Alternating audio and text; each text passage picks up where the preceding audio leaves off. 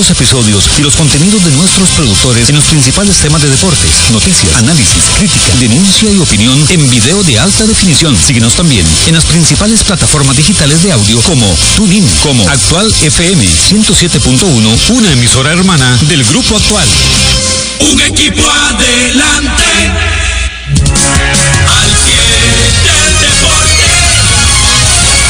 Hola, aquí estamos en Radio Actual 107.1, de lunes a viernes a las 12 mediodía y 6 de la tarde. Y también everadorera.com, Facebook everadorera.com, Twitter arroba al pie del deporte, Instagram Evergol CR Oficial y nuestro canal de YouTube fútbol.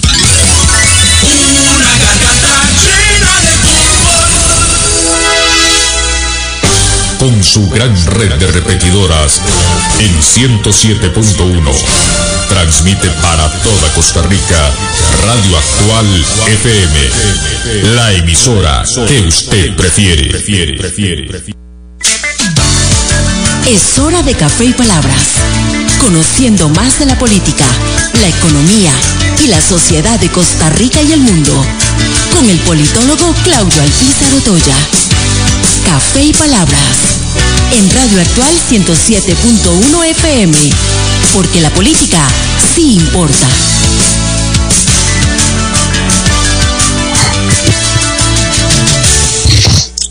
Porque la política sí importa. ¿Qué tal, amigos? Les saluda Claudio El Pizarro Toya a través de Radio Actual 107.1 FM, con la ilusión y el gusto que siempre tenemos de poder compartir con ustedes durante una hora, de 9 a 10 de la mañana, aquí en esta emisora, eh, sobre temas importantes de la política nacional e internacional.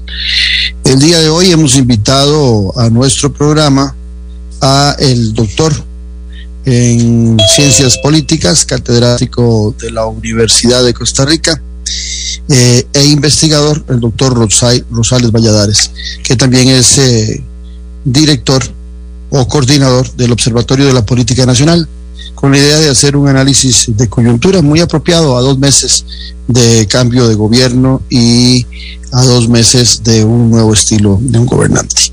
Con Rosay Rosales Valladares va a ser la parte importante de nuestro programa, programa que usted puede oír también en Spotify después de las 2 de la tarde y el que también puede sintonizar a través de eh, Facebook Live de la emisora y también eh, retransmitido en el perfil de Café y Palabras.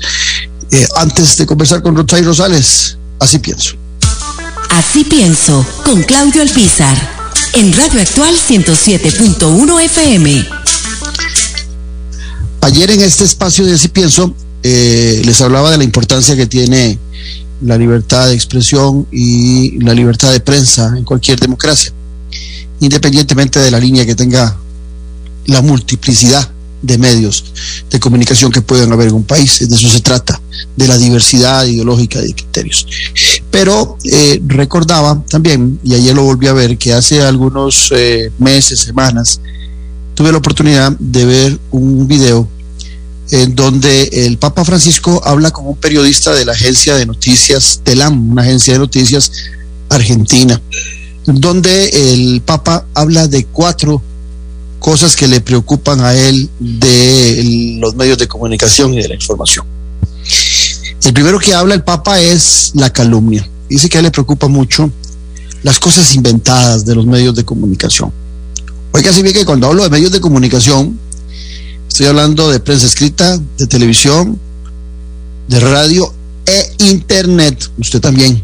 Usted también es un medio de comunicación cuando se mete a internet, a alguna red social. Dice el Papa que le preocupa la calumnia. Bueno, eh, en, los, en esos medios de comunicación, el Papa dice que se inventan muchas cosas y se ataca mucho al inocente. También dice el Papa que le preocupa la difamación en los medios de comunicación. Él eh, diferencia, el Papa Francisco, la difamación de la calumnia porque dice que la difamación es cuando algo que ha sucedido hace muchas décadas, hace muchos años de una persona, es traída al presente y dice el Papa que eso es como eh, los pañales sucios de una persona cuando era un chiquito y que se traen al presente. Entonces el Papa también dice que eso para él es la difamación y repito, la junta con la, con la calumnia como uno de los problemas. El tercer problema que presenta el Papa dice que es la información, desinformación. Cuando los medios de comunicación, y repito, aquí va incluido el Internet y usted que usa el Internet, eh, hace un carácter, con carácter selectivo, busca lo que quiere comunicar y obvia lo que no le conviene. Eso también sucede. Y por último, el Papa habla de la coprofilia. Dice el Papa que la coprofilia es muy común en los medios de comunicación, en algunos medios de comunicación.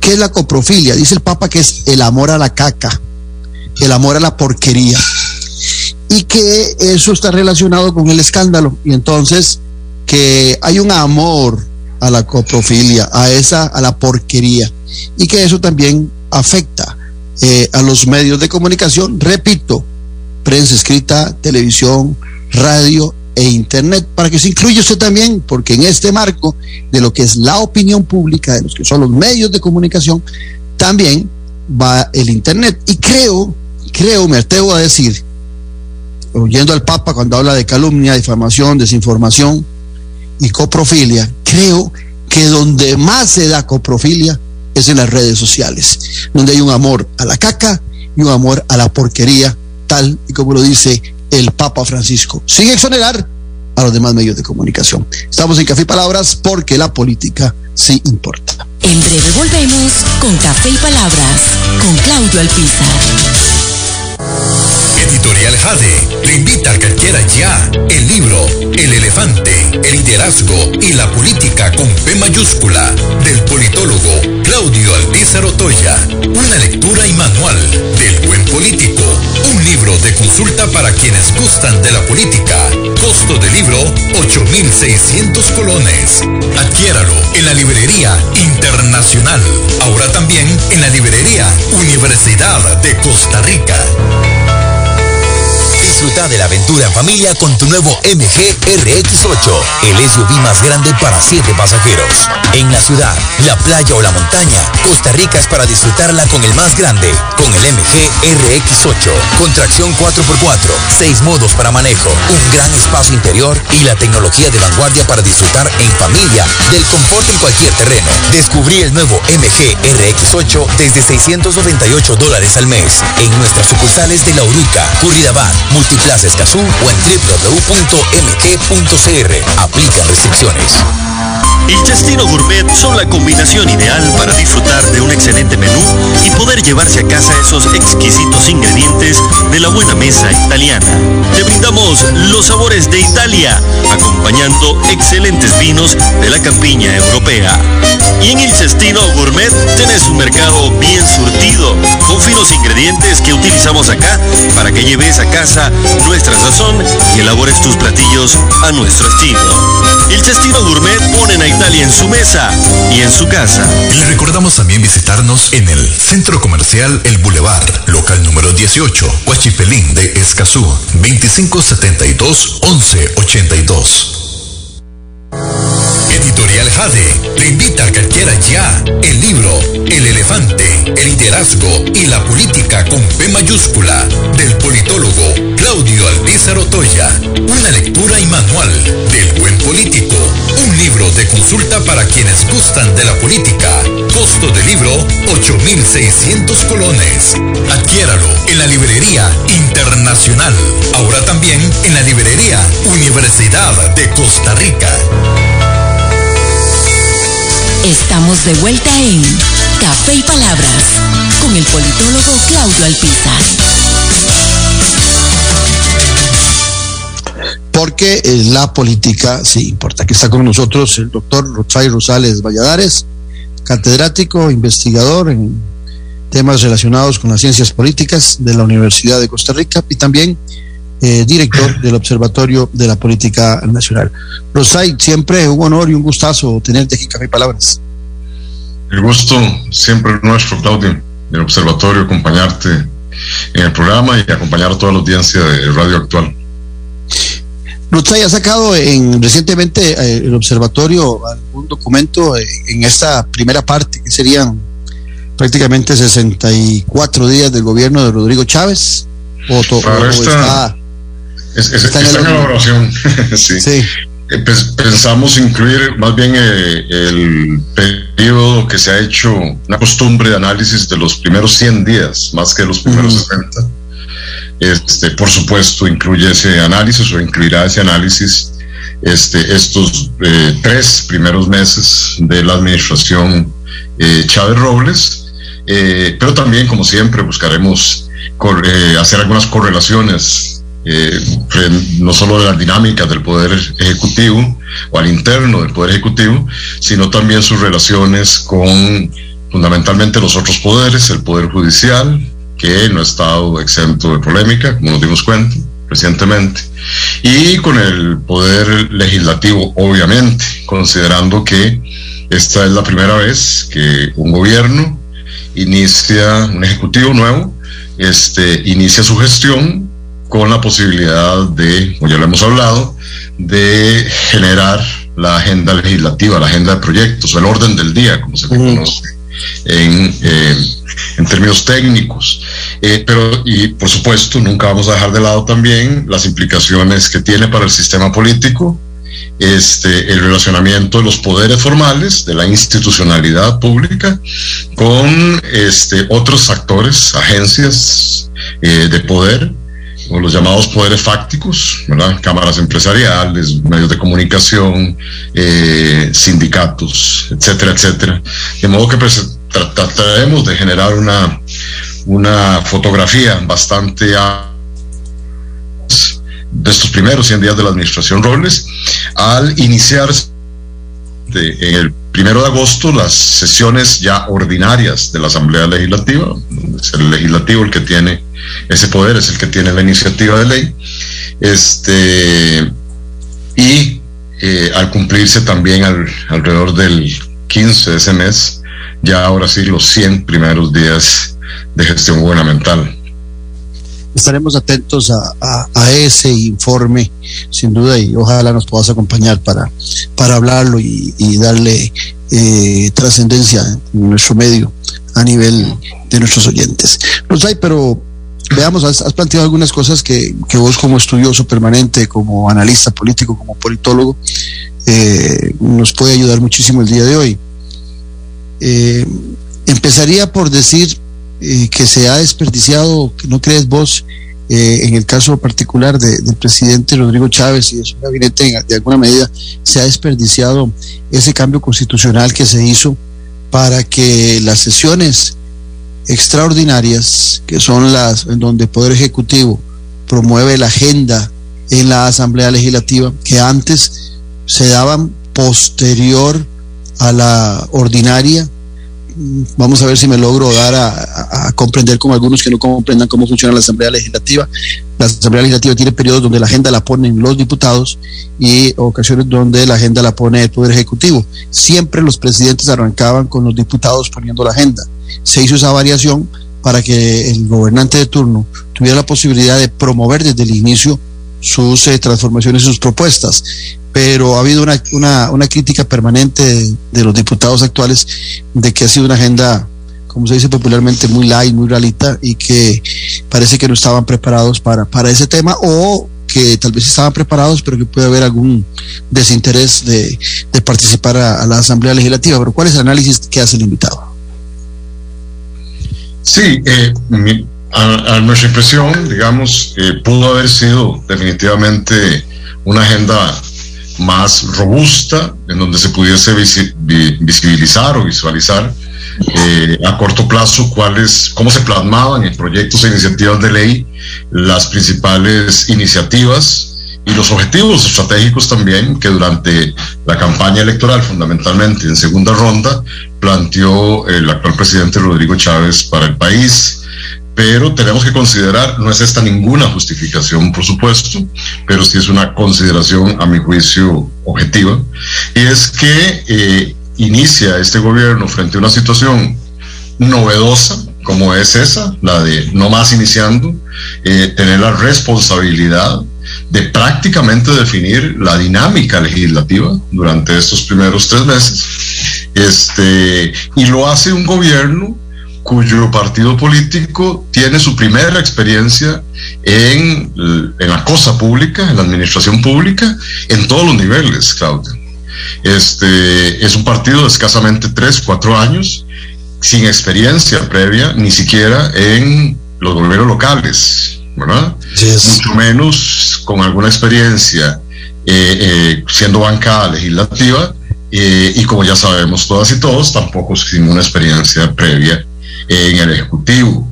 Este, y eso hace que, a mi, a nuestro juicio, este, el acomodo, llamémoslo de esa manera, el conocimiento básico, inicial de la administración pública y de, las, de los asuntos administrativos del Estado y del gobierno, este, en sí mismo supone un aprendizaje, ¿verdad?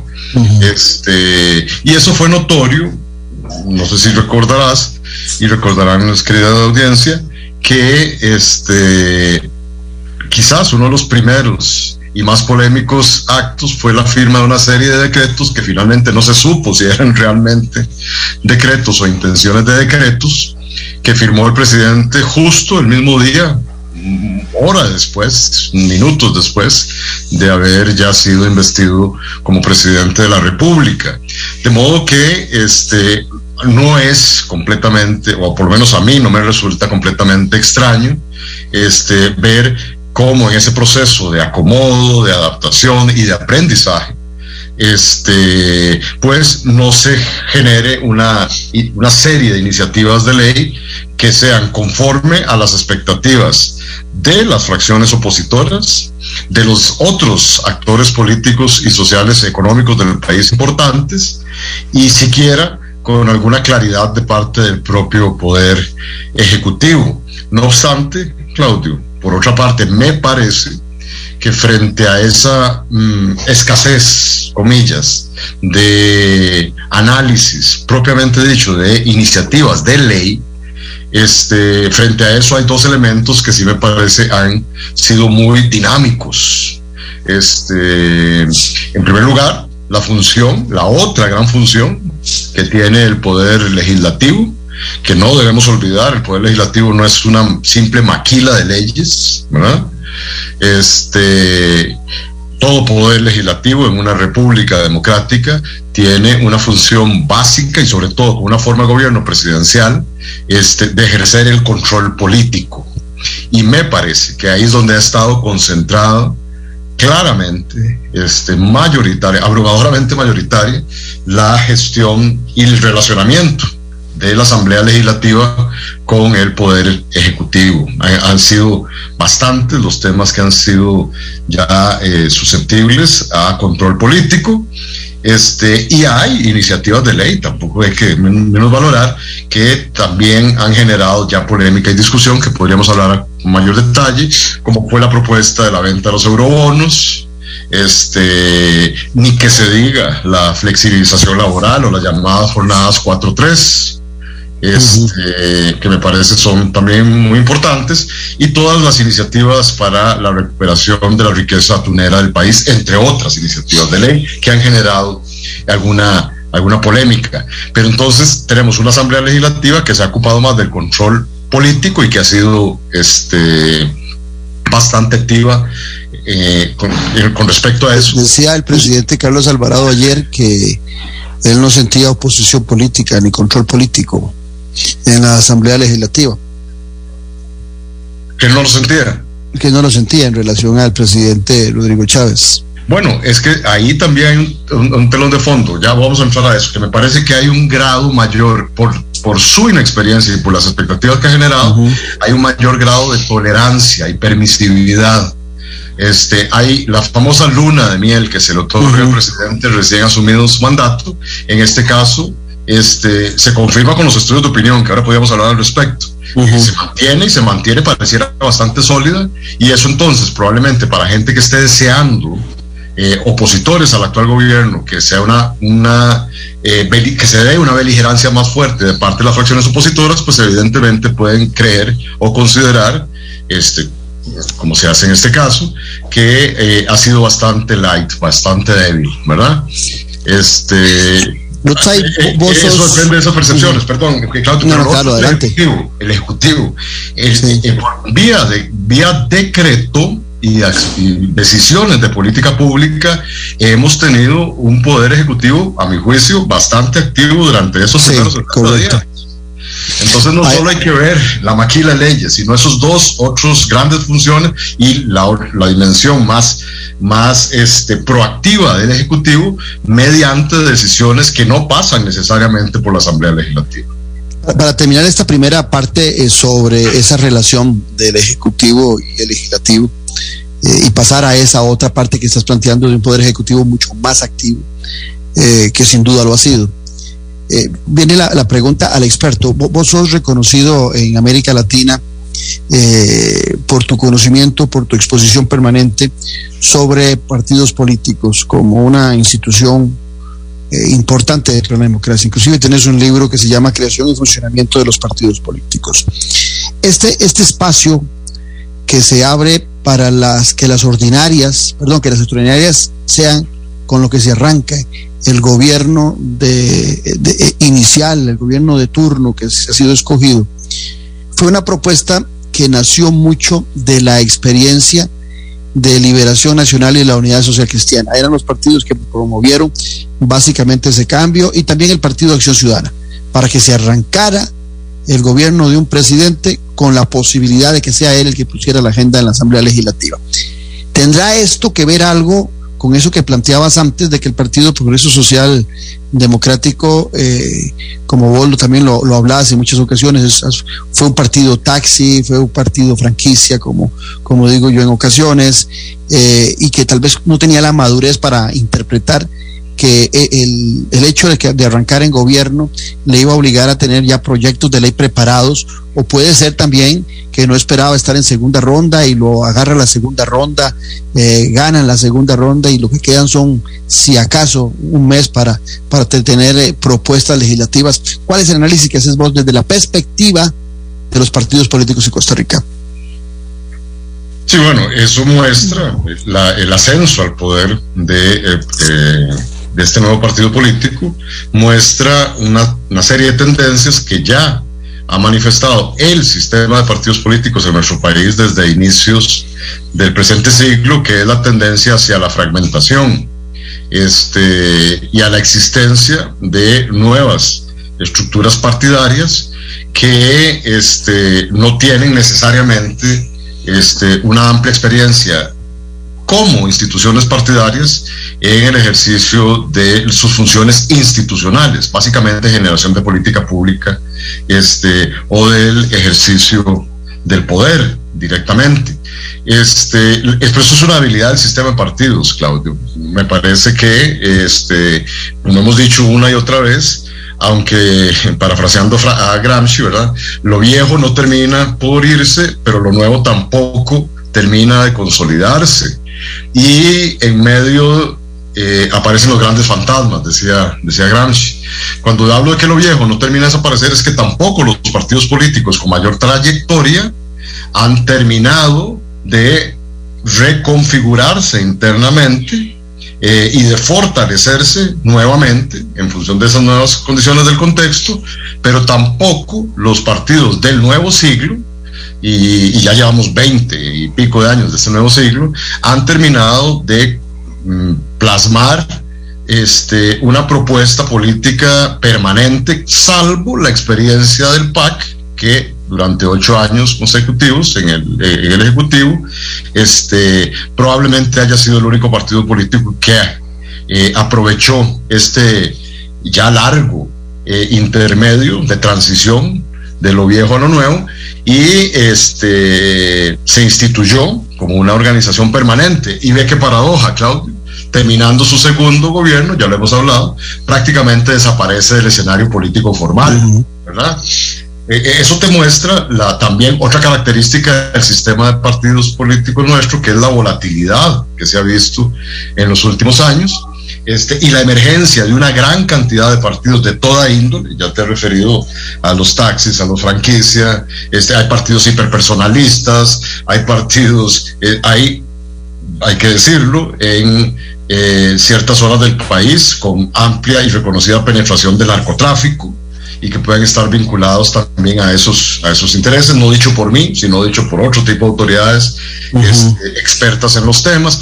Han surgido cualquier, los partidos confesionales o neopentecostales o de carácter religioso. Hay una explosión del sistema de partidos políticos en la que proyectos novedosos como la que representó la propuesta del partido del señor Chávez resulten ser exitosos. Y entonces, eh, vos me preguntaste por los partidos y el sistema de partidos políticos. Bueno, es que esa ha sido la tendencia de nuestro sistema de partidos políticos, que al finalizar el siglo XX era considerado uno de los más estables y más institucionalizados de toda América Latina, y hoy nos encontramos con una tendencia que también es observable en muchos otros países de América Latina, pero en el caso nuestro sorprende por su antigua estabilidad, en donde este, un proyecto político absolutamente novedoso como partido político participando en elecciones resulta exitoso eh, al punto tal de alcanzar hasta la presidencia de la República, como es este caso. Este, entonces, por supuesto, por supuesto que la no trayectoria, este, la, aunque, perdón, tenemos que reconocer también que al interno de este partido político ya hay gente con experiencia en la administración pública. Que valga el comentario, me parece hasta cierto punto sorprendente que una persona con experiencia legislativa y también cierta trayectoria política electoral, incluso como candidata, como la señora Natalia Díaz, que al principio del gobierno se vislumbraba como quizás la figura eh, de mayor responsabilidad en esa articulación entre el Ejecutivo y el Legislativo, pues prácticamente haya desaparecido después del primer mes o antes de haber finalizado el primer mes. Y quien haya asumido el rol protagónico tanto en el Legislativo como en el Ejecutivo es el propio presidente y la señora Pilar Cisneros.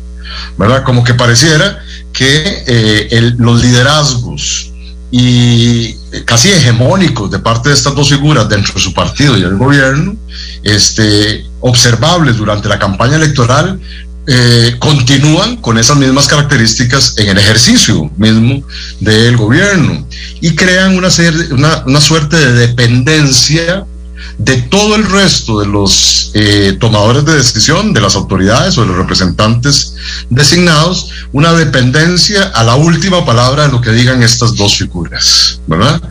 Este, y eso demuestra también cierta inmadurez por repito, por lo precoz de su crecimiento de este partido político en el ejercicio del poder y en la competencia electoral. Y eso sin duda, Claudio, me parece que ha afectado en estos primeros días este, la gestión que pudo haber sido mucho más ágil si se hubiese tomado, mm, no existe el hubiera, pero si hubiese existido un partido político con mayor experiencia en ambos ámbitos. No solo estoy hablando del Ejecutivo, porque el Ejecutivo solo tres partidos políticos lo han asumido en los últimos 50 años en este país, incluyendo los últimos ocho del PAC.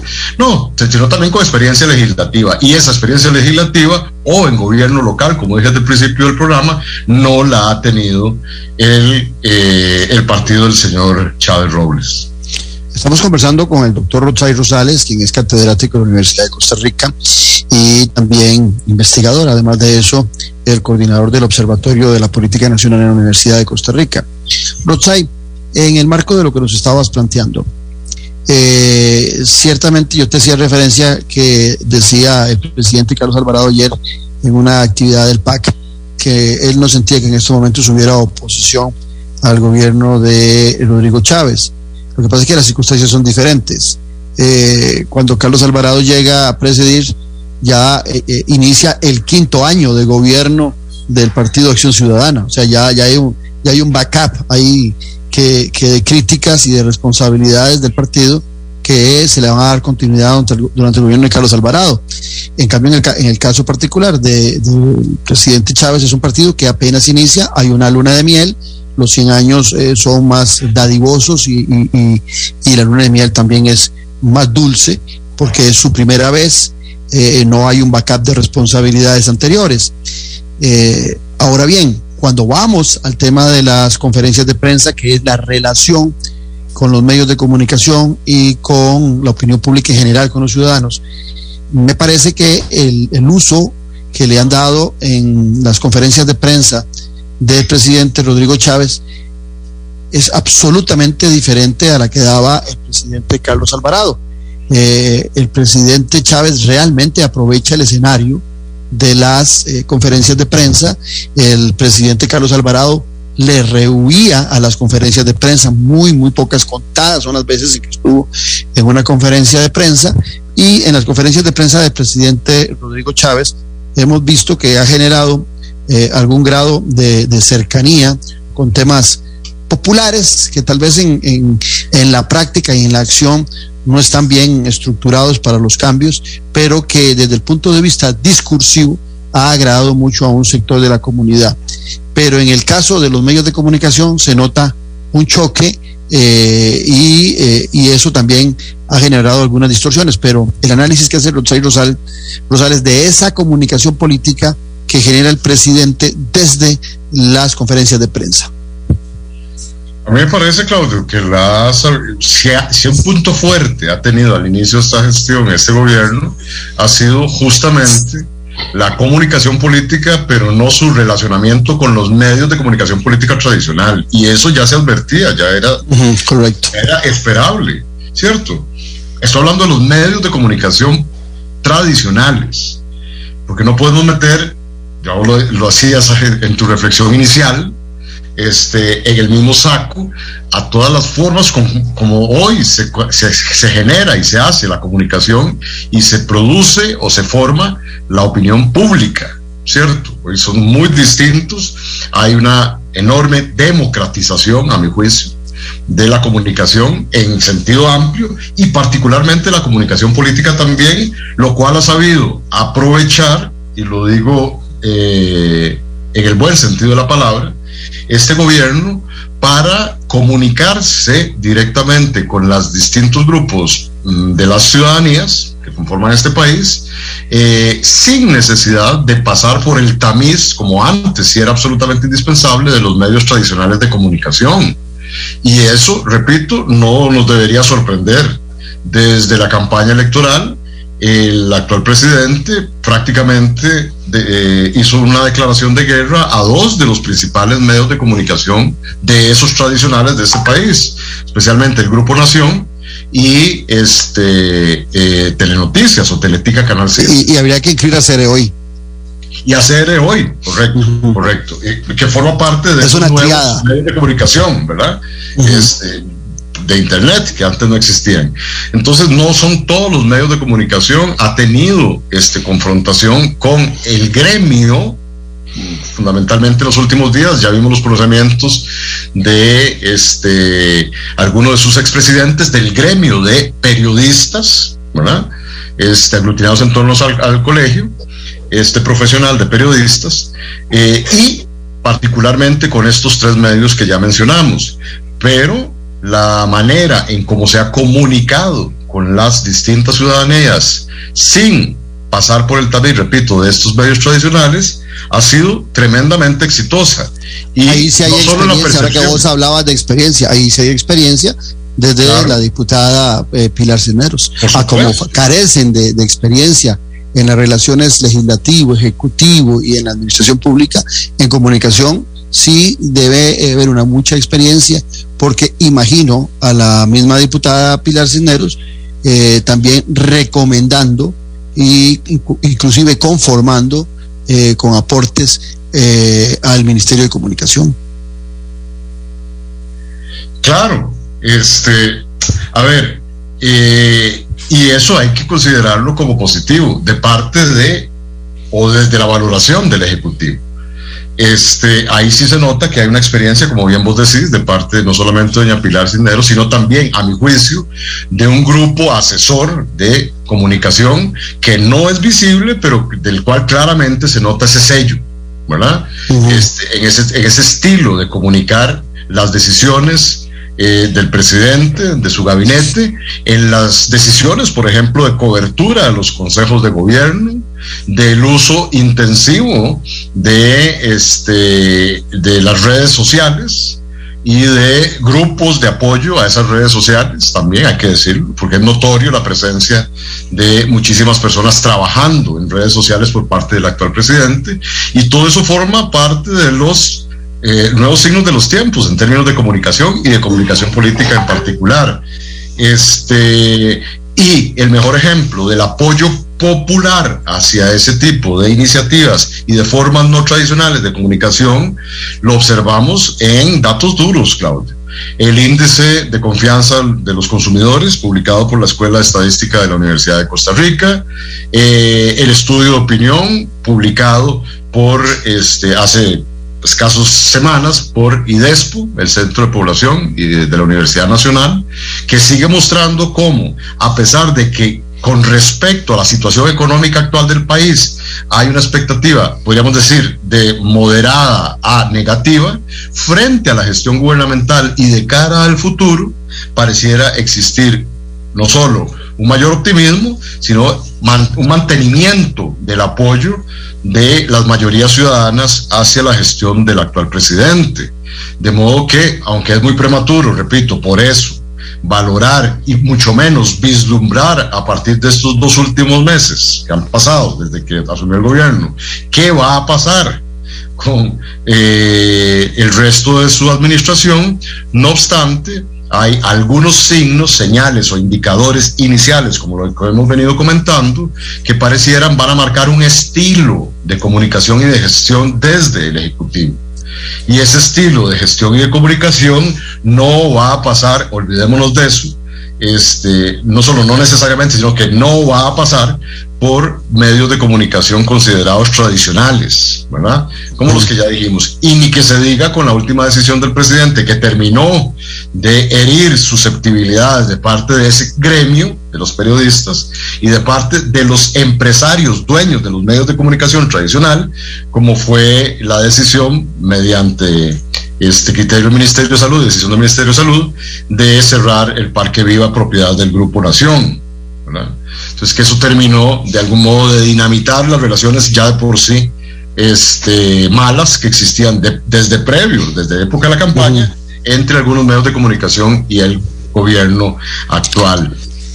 Ahora, eh, Rosales, Valladares, eh, estamos hablando de los actores eh, formales, estamos hablando de los diputados, de, de, del Partido de Progreso Social Democrático, estamos hablando del presidente, podríamos hablar de los ministros, pero la lectura de lo que sucede en la Constitución Nacional nos obliga a llevar a que hay un tercer actor que está fuera de gobierno, pero que está muy compenetrado con la política de gobierno, que sale constantemente con videos a apoyar el gobierno, que es Juan Diego Castro.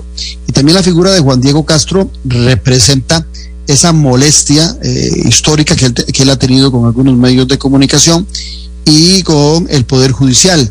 Y se, y se percibe también en las acciones del presidente Rodrigo Chávez eh, ese olor a la presencia de eh, Juan Diego Castro como un asesor fuera de gobierno en este tipo de, acciones. O sea, no hay que ser eh, un visor ni ser muy, muy inteligente para ver los videos de las escobas y darse cuenta de que hay una, una relación. ¿Por qué canales? No lo sé, pero sí hay una participación de Juan Diego Castro y muchas de estas propuestas que hace el presidente Rodrigo Chávez. Sí, y que resultaron ser llamativas para un gran porcentaje de la población nacional, claro. Así es. Este, y hay que decirlo sin, sin ninguna mezquindad, al contrario. Sin empacho. Sí, sí, sin ningún empacho ni ninguna mezquindad. Siguen siendo muy llamativas para este, grandes mayorías de la población, aunque no necesariamente apoyen la gestión del presidente. Y esto es interesante, ¿verdad? No necesariamente hay que decirse eh, simpatizante de este nuevo partido político, seguidor y votante de este nuevo ejecutivo, de este nuevo presidente, para simpatizar con algunas de las acciones y con la forma en cómo esas acciones están siendo comunicadas. Resultan ser llamativas. A mí me parecen tremendamente llamativas, novedosas y hasta atractivas, más que llamativas, ¿verdad? Y cuando se sabe, porque la comunicación política, lo dicen los expertos, este, cuando en comunicación política no hay política sustantiva que comunicar, pues esta puede llevar al fracaso. No obstante, a mi juicio, retomando esa máxima de la comunicación política, más bien me parece que este gobierno, con las acciones específicas que ha tomado, que ahora podríamos comentar. Bueno, ya dijimos algunas. Este, las medidas para, sobre todo enfocadas para reducir el costo de vida, ojo, porque no es cualquier cosa tampoco lo que está haciendo. Está tomando medidas para atacar uno de los principales problemas y que se siente de manera más inmediata en la inmensa mayoría de los hogares de este país, que es el costo de vida. Frente a una situación inflacionaria, problemática también del contexto internacional y del sistema económico mundial, este gobierno ha tomado la iniciativa de, desde el Ejecutivo, acabar con ciertas prácticas oligopólicas en el mercado del arroz, por ejemplo, este, quitar barreras proteccionistas al aguacate mexicano, este, la intención y con, y con la firma del decreto también para este, desregular algunas eh, actividades de las compañías farmacéuticas de manera que los, med los medicamentos puedan ir bajando en sus precios. En fin, una serie de medidas que atacan directamente y que son sensibles para atacar. Y muy ligadas a la, a, la, a, la, a la, propuesta electoral. Claro, por eso, o sea, uh -huh. entonces ahí sí había, hay un contenido sustantivo y material que este gobierno sabe cómo comunicar y que la gente, el ciudadano común, como vos y como yo, eh, de, de, muchas formas apreciamos, reconocemos y hasta cierto punto celebramos, ¿verdad? También, por supuesto que sí. Este, y eso, creo, ha habido también, aunque... Eh, la oposición se rasgue las vestiduras y algunos de la oposición hablen de que ha sido una oposición light, lo cierto es que la, este, me parece que para que exista una oposición light es porque tenemos también un ejecutivo que de algún modo ha sabido cómo desactivar el control político para que fuera de manera muchísimo más directo, mucho más fuerte, mucho más contestatario, antagónico a su gestión. Venimos de vamos a ver, eh, 8 por 3, 24. Venimos de 24 años donde tres partidos se han mantenido en el poder por dos periodos consecutivos. Primero la unidad con ocho años, Miguel Ángel Abel Pacheco, después Liberación, Arias Chinchilla y, y posteriormente el PAC Solís eh, Alvarado. Entonces tenemos 24 años de duplicación de gobiernos que de una u otra forma han desilusionado mucho al, al, al ciudadano en resultados de sus políticas. Inclusive el PAC llega como producto de esa disolución y con la esperanza que iban a cambiar y las cosas no cambiaron. ¿Será, aquí viene la pregunta, que estas victorias rápidas, que no son sustanciales desde el punto de vista de política sustantiva, porque todavía no lo son, eh, todavía no hay un cambio sustancial en la vida de los costarricenses y es imposible pretenderlo a dos meses y mucho menos a 100 días tampoco. Pero no será que esas victorias rápidas, pequeñas, pero que al final de cuentas los ciudadanos quedaron ayunos en gobiernos pasados de algunas tomas de decisión que aunque todavía tienen que pasar la institucionalidad, aunque sea a nivel de popularidad, le están generando también un ambiente propicio al presidente Rodrigo Chávez para que pudiera buscar esas políticas sustantivas que aún no vemos. Y te lo digo porque vienen temas gordos, por ejemplo, el tema de la jornada laboral 4.3 es un tema que el presidente está identificado. Ojo, y ya hay movimientos complicados alrededor de esa propuesta, como son los sindicatos. Y la Alianza del Pacífico, que también el presidente promueve, ya tiene a muchas organizaciones que lo apoyaron a él, inclusive, que son agricultores de las zonas rurales y costeras, ya tienen los pelos parados pensando en ese ingreso a la Alianza del Pacífico. Y también podríamos plantear el tema de la política monetaria, que no ha habido un cambio y hasta el momento no se, no se siente ninguna, ningún cambio en relación a lo que había planteado desde el Banco Central el gobierno de eh, Carlos Alvarado, que parece que hay una continuidad. Entonces, ahí se podrían calentar un poco los temas y ahí es donde esa política sustantiva que vos decías no podría aparecer ni sostenerse eh, a base de estas victorias rápidas. Bueno, sí, ahí estamos haciendo una, una perspectiva, digamos, uh -huh. este, eh, de, de muy corto plazo, me parece, en la que podrían cambiarse esta luna de miel que a la que nos estamos refiriendo tiene las mayorías ciudadanas las mayorías ciudadanas, con respecto al inicio de la actual administración.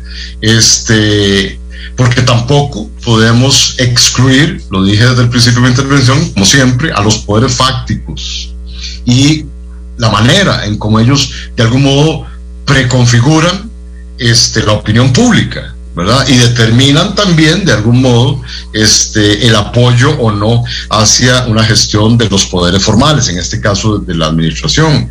Es, previsible, yo coincido con vos, Claudio, de que estas iniciativas de ley podrían acarrear eh, una reactivación de la llamada política de la calle, la política contenciosa, las acciones colectivas, el ejercicio de la política directa a través de los movimientos sociales. Toda esta informalidad de la política que, dicho sea de paso, el gobierno de Carlos Alvarado se encargó de no solo satanizar, sino también de perseguir y a través de la Asamblea Legislativa de criminalizar cuando son expresiones auténticas de democracia. Cierro el paréntesis, porque eso hay que empezar a recordarlo. La democracia de la calle, los movimientos sociales, las acciones colectivas forman parte del ideario democrático de cualquier país que se precie de serlo. Y en este país más bien se ha tendido a su criminalización y a su descalificación. Pero ¿qué puede suceder en el caso del actual gobierno frente a ese tipo de política? Bueno, puede suceder que más bien sea muchísimo más duro y más descalificador que lo que fue el anterior, los anteriores gobiernos, básicamente el del señor Carlos Alvarado. ¿Por qué? Porque en ese otro escenario, en el escenario de la calle, de las organizaciones sociales, de los gremios, incluyo, a los sindicatos y algunas cámaras también, que se puedan eh, eh, ser vistas afectadas por las decisiones tomadas desde el Ejecutivo, puede generarse ahí un flanco de oposición directa que no esté pasando por los canales formales. Y claramente, con los ejemplos que hemos puesto, ya lo dijimos, desde las jornadas flexibles, cuatro jornadas de 12 horas a la semana por tres días de descanso, este, que muchos gremios de trabajadores y el Frente Amplio han denunciado como absolutamente violatorias de muchos derechos laborales ya adquiridos por este país a lo largo de muchos años, pueden generar o detonar esa efervescencia más allá de la institucionalidad o claramente en las calles, ¿verdad? Y entonces suceder cuándo? Bueno, puede suceder en el tramitar ya en el plenario legislativo la reforma, está presentada, que ha sufrido una serie ya de modificaciones en virtud de la oposición, hay que decirlo también, el, el Ejecutivo tuvo que sacar la iniciativa de ley y va a presentar o presentó es un texto sustitutivo que en este momento este, probablemente se tenga que discutir ahora a partir de las sesiones ordinarias de agosto, pero todo eso está por verse, Claudia porque va a depender va a depender de la manera también en cómo el presidente logre articular acuerdos, alianzas con los sectores sociales y populares no vinculados directamente a los aparatos productivos más importantes del país, que de algún modo atenúe la posibilidad de que ahí se active una, un foco de oposición mucho más fuerte incluso que el que pueden presentar algunas de las bancadas legislativas. Pero va a depender de esas iniciativas de ley, de cómo se tramiten y de los intereses en que puedan verse afectados. Nosotros ah, conversamos con Rosay Rosales Valladares, doctor en Ciencias Políticas, catedrático y coordinador del Observatorio de la Política Nacional de la Universidad de Costa Rica. Rosay, cuando uno ve el panorámica, el panorama, perdón, en América Latina en relación a los problemas globales que está sufriendo la economía, y ve las grandes manifestaciones en Argentina, ve las grandes manifestaciones en Ecuador, por poner dos ejemplos. Bueno, y pongo un tercero, que lo tenemos a la par, 15 días de altas manifestaciones en Panamá por el, alta, el alto costo de la vida y por el alto costo de los combustibles. Costa Rica no es la excepción. Los combustibles disparados, como hace mucho tiempo no lo vemos, una inflación de un 10,1 y eh, eh, eh, eso encarece los artículos en el país. tal vez dentro del marco de, de, esta luna de miel, algunos no han empezado a ver ese, ese problema que hay en la economía, que al final de cuentas es el estómago lo que define la popularidad o no popularidad de un presidente. Eh, por lo menos al mediano plazo. Ciertamente los presidentes nuestros tienen la gran ventaja de que nuestro pueblo tiene un comportamiento muy diferente, pero también es cierto que eh, somos de carne y hueso igual que todos los amigos de Ecuador, de Panamá o de Argentina y de otras latitudes y que ese costo eh, de la vida, ese encarecimiento, esa, esa pérdida de poder adquisitivo, esos salarios que fueron, que podría decir un ciudadano, a los ministros se les aumentó el 100% y resulta que al sector privado apenas se le aumentó a los empleados un 1%. Entonces la gente empieza a sentir algunas diferencias que todavía eh, no están saliendo con, con, claridad a la luz, pero puede haber eh, espacio, a nivel de pregunta te lo hago, puede haber un espacio ahí eh, para una olla de presión dentro del marco de las dificultades económicas que podamos tener a corto plazo. Esa olla de presión se ha estado eh, llenando de más presión desde hace al menos, Claudio, hay que decir, desde hace al menos 15 y no ha estallado por distintas condiciones que no vale la pena y que ya comentar.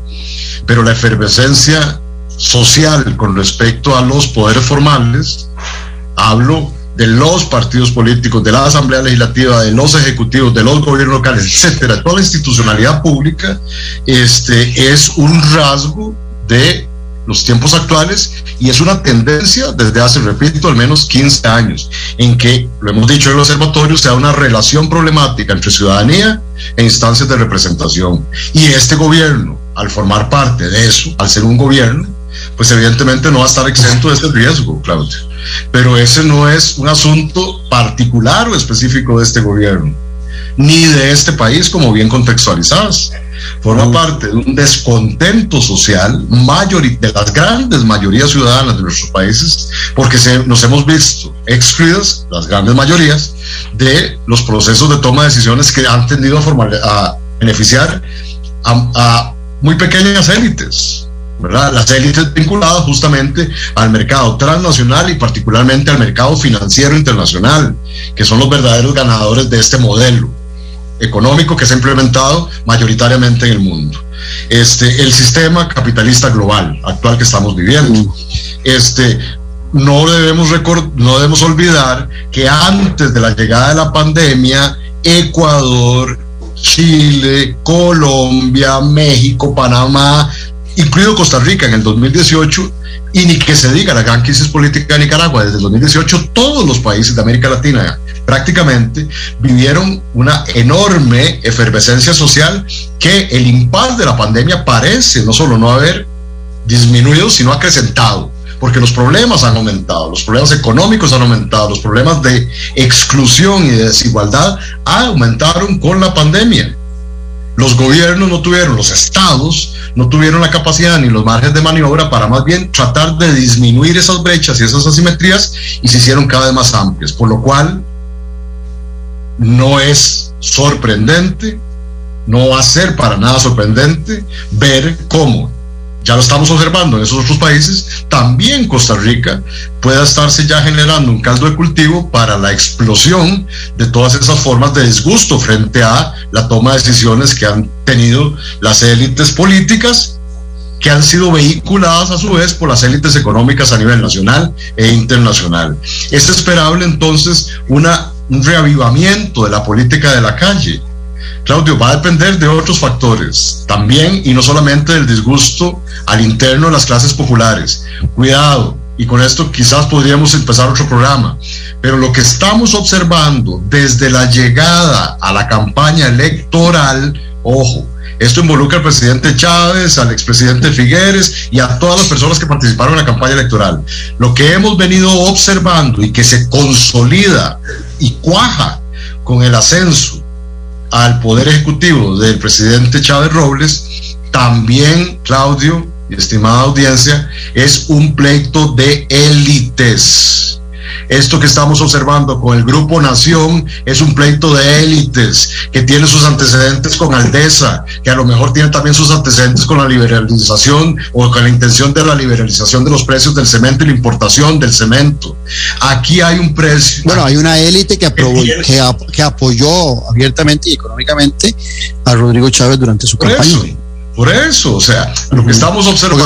Vos lo que, estás planteando en estos últimos minutos, eh, que nos quedan estos tres minutos, lo que estás planteando es que muchas de las acciones del presidente Chávez eh, van a favor de una élite, inclusive cuando uno ve, te preguntaría, pues yo tengo mi idea de que no hay un cambio sustancial en el modelo de desarrollo y en el modelo económico en estos momentos. Jamás, no, y no lo que hay. es un plei- lo que hay es un pleito de élites. Así es, así es. O sea, ya lo, pero eso se viene vislumbrando de hace rato, Claudio. O sea, este no va a ser un gobierno popular, digamos, dirigido hacia las grandes clases populares. Eso queda en el discurso, señor presidente, y que, que se lo quiera creer. Pero hoy tienes apoyo. Perdón. Hoy tiene el apoyo de esos grupos. Claro que sí, porque se ha visto, en, en la, la gran pregunta si esa política, Claudio, en política electoral es, ¿por qué los pobres siguen votando a los ricos? Esa ha sido la, esa ha sido la Sí. gran- sí, esa ha Muchas sido la veces gran por inquietud revanchismo a lo largo de, a lo largo de todo de muchas décadas y yo diría ya de siglos de vida institucional electoral en las democracias contemporáneas. Esa es una gran paradoja pero lo cierto es que claramente el señor presidente empecemos por ahí exfuncionario de los organismos financieros internacionales pero el señor presidente y lo que él representa son los intereses hegemónicos del capitalismo global no va a cambiar en nada el modelo de desarrollo neoliberal que este país ha transitado desde los últimos 30 años. No tengamos ninguna duda al respecto.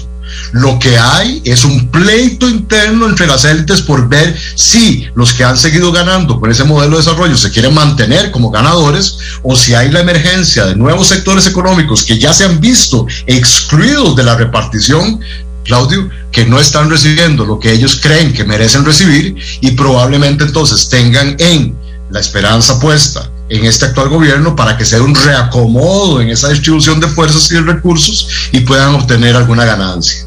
Pero claramente esas ganancias, otra vez, bajo la lógica del sistema capitalista, van a ir a un grupo muy reducido de la población, no para beneficio de las grandes mayorías. Dejemos de comer cuentos. Estamos creyendo que la nueva administración fue el nuevo gobierno o muchos de los gobiernos elegidos hoy en América Latina están siendo elegidos porque van a reorientar toda su política pública en favor de las grandes mayorías, estamos frente a una posible y gran desolución, desilusión. Perdón. Rodzai, siempre es un gusto oír tus análisis profundos, claros eh, y, y con mucha objetividad.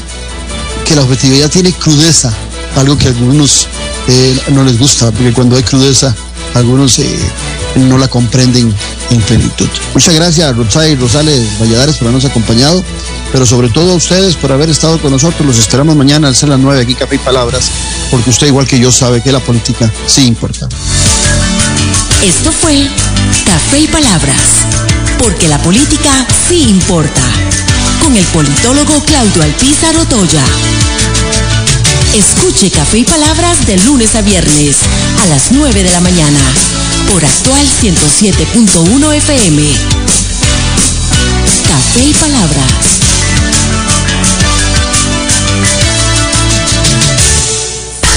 Aquí y ahora, las noticias del momento en Actual FM. Históricamente, el INA ha sido y sigue siendo la llave del progreso, pero además es Innovación, capacitación, formación, emprendimiento, desarrollo, oportunidades, ingenio, talento, empleabilidad, productividad, habilidades, tecnología liderazgo y futuro. INA, tecnología e innovación para la empleabilidad. Hágalo más fácil con nuestra app Banca Móvil del Banco Popular. Esta renovada versión le ofrece mayor agilidad y protección en la navegación, junto con un moderno diseño y notificaciones de uso que mejoran su experiencia. Por su seguridad, cuenta con reconocimiento facial o huella dactilar, además de estar integrada con nuestras aplicaciones BP Venta de Bienes y BP Promociones. App Banca Móvil, aún más fácil, rápida y segura. Descárguela o actualícela hoy mismo en su celular, desde cualquiera de las tiendas de aplicaciones autorizadas. Banco Popular y de Desarrollo Comunal.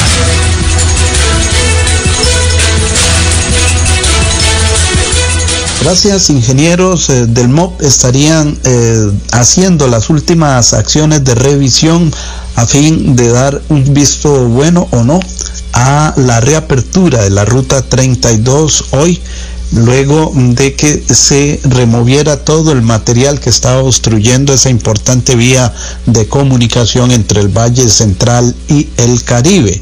Durante los últimos días, cientos de vagonetas de material fueron eh, llevados, sobre todo a partir del kilómetro 28, a otros eh, sitios en la zona, eh, dado que se había desprendido desde el pasado 25 de junio que hubo caída constante de y si bien en los últimos días y quizás horas ha estado cayendo material, este es mucho menor, así es que eh, luego de la limpieza y de eh, preparación de en el kilómetro 28 de una